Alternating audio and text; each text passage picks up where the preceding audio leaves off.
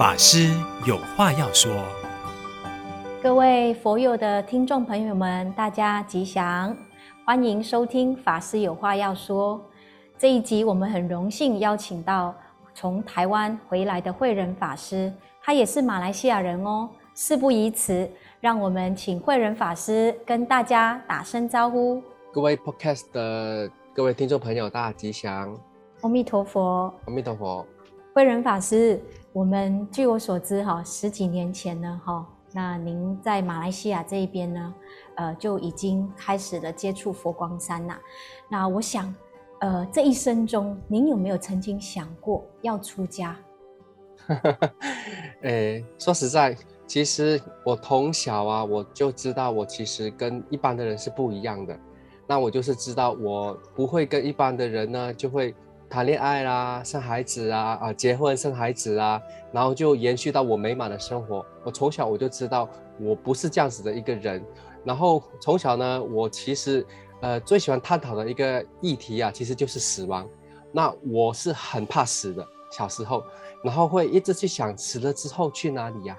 那我们来这个这么短暂的生命里面，我们到底？会留下什么东西？所以，因为这整个让我好恐惧，因为我看不到我的未来，看不到我的终点，所以我小时候基本上呢都是在恐惧当中度过的。那这个死啊，一直缠绕着我身边很久很久。比如说，我突然间吃饭吃到一半，我会哦很很恐惧，想到死，然后我就那个就会跑去一边就去哭，哭完了之后呢，又继续吃饭。所以，我小时候给我很多很多的这样子的一个呃课题啊，就是要让我去面对这个死亡啊。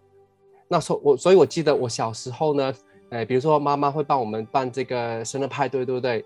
那我其实呢，大部分的小朋友应该是很开心的啊，就是会哦看着小朋友来啦，那有礼物啊。可是我呢就很奇怪，我就是会大部分时间其实躲在角落里面去看，哎，看到这些人干嘛？有这么开心吗？需要这么开心吗？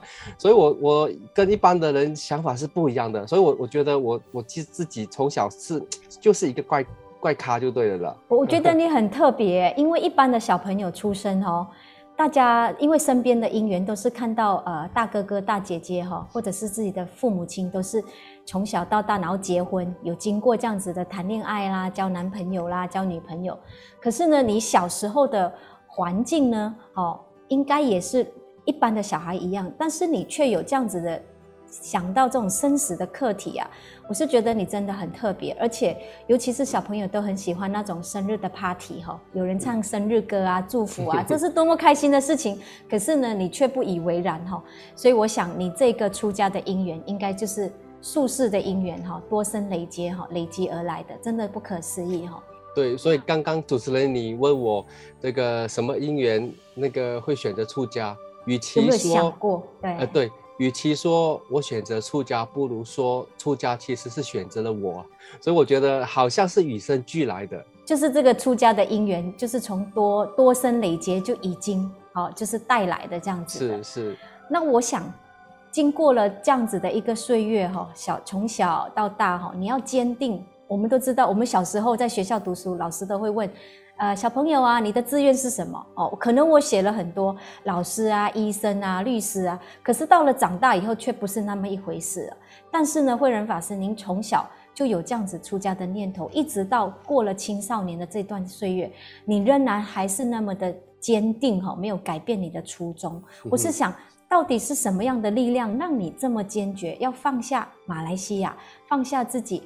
割爱辞亲哦，我们所谓的就是离离乡背井哦，到台湾去，到底是怎么样的一种坚决的信念，让你一定要完成这样子的一个使命？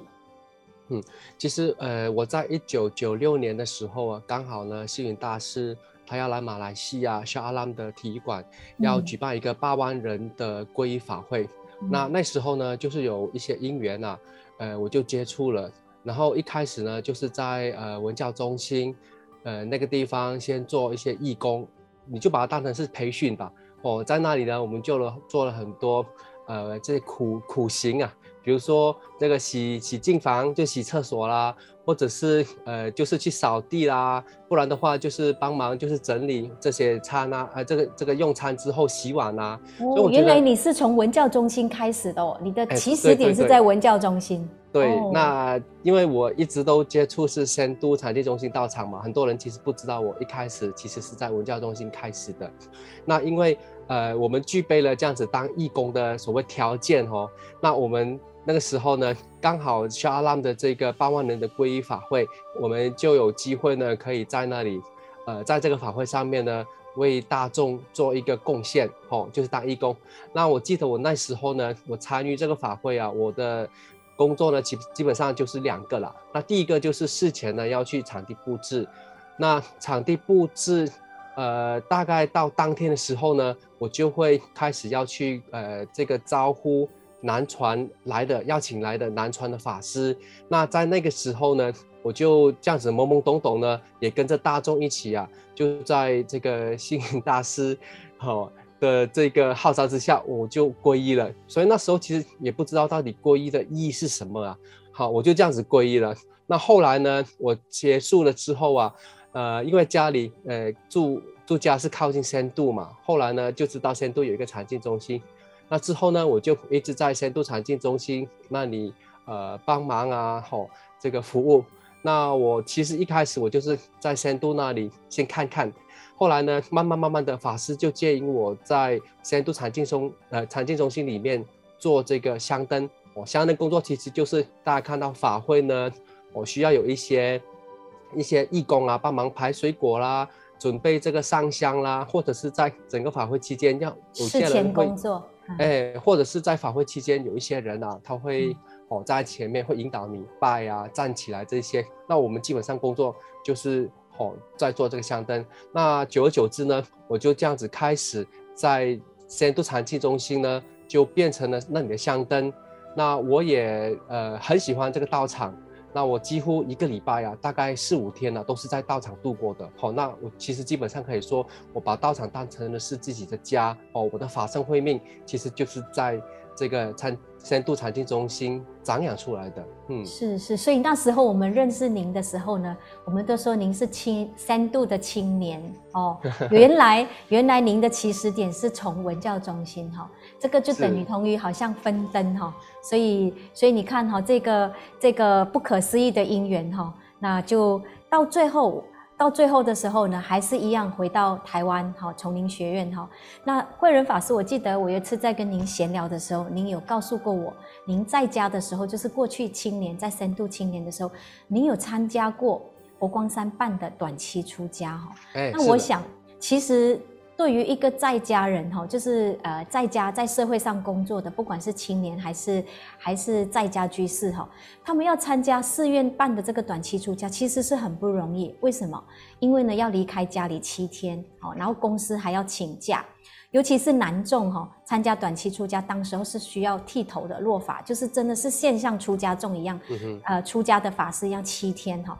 那回七天之后呢，结束这个短期出家圆满之后，回到社会上工作呢，又要忍受同事之间或者是别人的眼光，哎，你怎么是光头的？哦，七天前看到您是有头发的，七天后怎么回来是光头的？所以这一些都是必须要忍受别人的眼光跟话语。那我在想。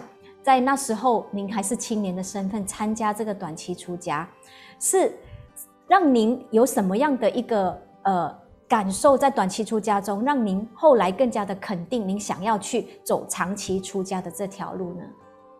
其实这个短期出家呢，对我来说是一个很好的体验呐、也很深刻。我记得呃，马来西亚自从在东禅寺开始举办第一届的短期出家。我就很向往要去，而且我也报名了。然后每一年呢，我其实都报名，可是呢，在报到日当天呢、就是会有一些阻碍给我，使我没有办法可以去到这个报道。那比如说，呃，突然间生病，又或者是说可能家里有事情啊，还是种种的障碍啊，就阻止了我前往去报到。那我记得，呃，第一届不行，第二届不行，第三届不行，第四届不行。到了第五届，我还是报名了。可是，在第五我报名之后呢，开始我的胃就出现了一些状况。那个时候呢，就很辛苦啊，诶，基本上呢就是要靠一吃一些止痛药，然后还有就是可能我每一个小时呢就一定要喝一些流质，比如说喝美露这些可以充饥的，不然的话我的胃其实是受不了的。所以基本上晚上啊，我就是要每两个小时都要充饥一次，让我的胃会比较舒服啊。那虽然是这样子，可是呢，我还是坚持要去啊。我记得就是报到日当天呢，这个我去到道场，然后呢要随其他的这些戒子一起过去啊。那他们看到我脸色苍白，然后嘴唇几乎都是发白的，哦，他们就说：“哎，你看起来好像很严重，你是不是生病啊？那你是不是不要去呀？”那我那时候呢，我就想，我已经错过了四次的短期出家，这一次我最后一次的，我就告诉他们。我宁愿死啊，我也要死在这个短期出家的这个戒坛上面，我不能够不去了。那因为这样子，他们看我这么坚定啊，好咯，就载我过去咯。那我去到的时候呢，哎，大家都知道参加过短期出家的。这个引领法师呢，会把我们的东西收起来，对不对？那我们就会过着一个呃五天或者是七天，是没有手机、没有其他的这些阻碍我们修道生活的这些工具，全部都会收起来。那那时候，包括我的这些药啊，我充饥的美露，这些冲泡式的，全部都要收起来。那我就跟引领法师说：“哎，我需要带在身边，可以吗？”引领法师说：“嗯，好像没有人有过这样子经验的，我需要去请示问问看哦。”那这个法师呢，就一去不回了。那因为时间到了，我的行李就被关在这个房间里面，就拿不出来了。那说怎么办呢？我说没有关系，既然人都来了，然后发愿也发愿过了，那我就忍着吧。那当天晚的晚上呢，哦，睡觉的时候翻来覆去，好辛苦，几乎呢可以说这个这是折腾了整个晚上啊，没有办法可以入眠啊。然后呢，我就不管。隔天之后，我就发现，哎，这个胃好像没有什么状况，好像比较好一些。我就发现，哎，好像菩萨有保佑哦。后来我就大概，呃，安全平安的度过了这个五天在东禅寺的短期住家。那令我最印象深刻的就是，当我结束了短期住家，我回到家，侧门一打开，脚步一踏到门口的时候呢，我的胃就开始痛了。然后痛到不行，半夜呢就去看医生。医生说：“哎，奇怪，你知道你胃溃疡很严重吗？可能会致死的。”然后医生说：“你难道就不痛吗？你没有感觉吗？这个很危险呢。”然后我就说：“哎，是没有错，我之前是有很辛苦，可是我参加短期出家的期间是没有事的，是非常非常的这个平和的，我就这样子度过了。那因为这样子啊，我才知道原来如果不是……我发了愿，如果不是婆菩萨在我短期出家期间这样子的护佑着我，我觉得我可能是没有办法安全的从这个戒坛走出来啊。所以我非常感念，也很感恩我在短期出家的这一段的经过啊。所以我也因为这样子短出家、短期出家的因缘之后啊，我就想起了，不如我再进阶一些，我是不是应该要去？这个、长期出家，哎，对对对，是要去长期出家，所以一直就埋藏，从小就埋藏在我心里的这一个蠢蠢欲动的念头啊，马上呢就涌上来了。那也是因为这样子，我就去报读了丛林学院。我想这个愿力真的不可思议哈，在佛教里面，我们也有讲大愿地藏王菩萨。为什么讲大愿地藏王菩萨？因为地藏王菩萨发了一个哈，地狱不空，誓不成佛哈。这个愿力真的是不可思议哈。那我想说，您在马来西亚经过了短期出家而萌生这个长期出家的信念哈。那我也听您说过哈。在呃这十几年前，当您要从马来西亚去到台湾的时候呢，因为呃需要就是马来西亚当地这边的推荐哈，所以呢啊、呃、我们现任的住持觉诚法师也跟您结过一面之缘哈，在您还没有去台湾的时候哈，嗯、因为需要多了解您哈，那您可不可以跟我们说一下，您怎么跟这个我们现任的住持来结第一次的这个缘分呢？是我那时候呢就看到了机缘呐、啊。想说机缘不能错失，我就呃跑去东禅寺呢，我就是说我要去丛林学院，好，我要去好那里报读。然后呢，在面试的时候啊，总住持就跟我说，哎，基本上呢，你去到那里，你没有什么的这些，呃，在东禅佛学院里面的一些熏陶啊，你基本上很难适应在总本山的生活啊。你是不是先在这里先读书？读个两年之后呢，我们再把你送过去。我那时候呢，我就很坚决的跟那个总住持说，哎，总住持，我是要去出家的嘞，我不是去读书的，所以我没有必要在东禅佛学院这里读书啊。诶，我那时候呢，住持呢，他是苦口婆心的用了好多好多的理由啊，想要把我留在东禅佛学院。我那时候呢，就是一个，我就是想到，我就是要去助教，我没有想要再浪费时间在东禅。那也因为这样子啊，住持跟我谈了大概一两个小时，他发现我好像坚决，非常坚决，哎，对，非常坚决。然后呢，住持呢，他好像也说说服不了我啊。之后呢，住持他就说。哎，好了好了，那个，那我问你，那个你出家的理由是什么？你告诉我哈。如果那个你能够说服我，我就让你过去。那我就讲了三个我出家的理由。那后来呢，住持说，对你这个出家的理由跟我当时啊是一样的。所以呢，好，那我就让你去。那我就这样子顺利的就去了那个佛光山，台湾中本山佛光山那里去就读丛林学院了。嗯，是是，我们。一路这样子听过来哈，我们知道慧仁法师其实是一个不忘初心的人哈，初心非常强。从他小时候呢开始思考生死的问题，到了经过岁月的这种磨练呐，一直到了成年哈青少年呢，他还是没有忘记哈这样子一个要在寺院里面团体生活的这一种初心呐。那我们这一集呢，好刚好呢就是。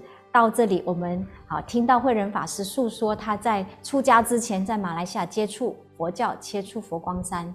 那下一集呢？好，我们也想再来听听看慧仁法师呢，好，到底是怎么样的突破种种的困难，还有呢障碍，那顺利的到了台湾之后呢，到了台湾去，他又是怎么样的来让自己融入好这个台湾丛林学院这种严格的训练，还有这个团体的生活。因为呢，住在里面的这些莘莘学子啊，都是来自不同的国度、不同的国家，大家彼此都有不同的文化背景。